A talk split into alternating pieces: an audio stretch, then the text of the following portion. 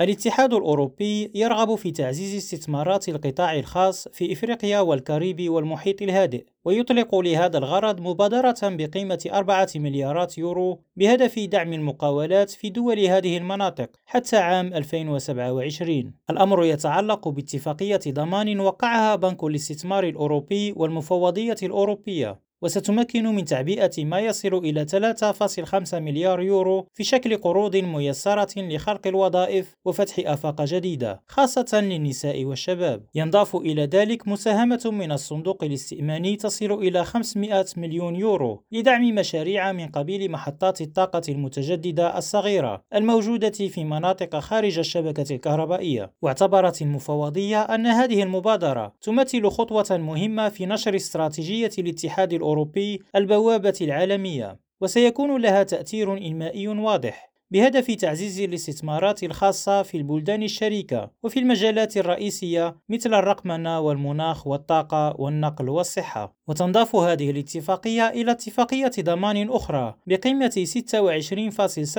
مليار يورو خاصة بالقروض العامة. وقعها الاتحاد الأوروبي وبنك الاستثمار الأوروبي في ماي 2022 هشام بومهدی ریم رادیو بروکسل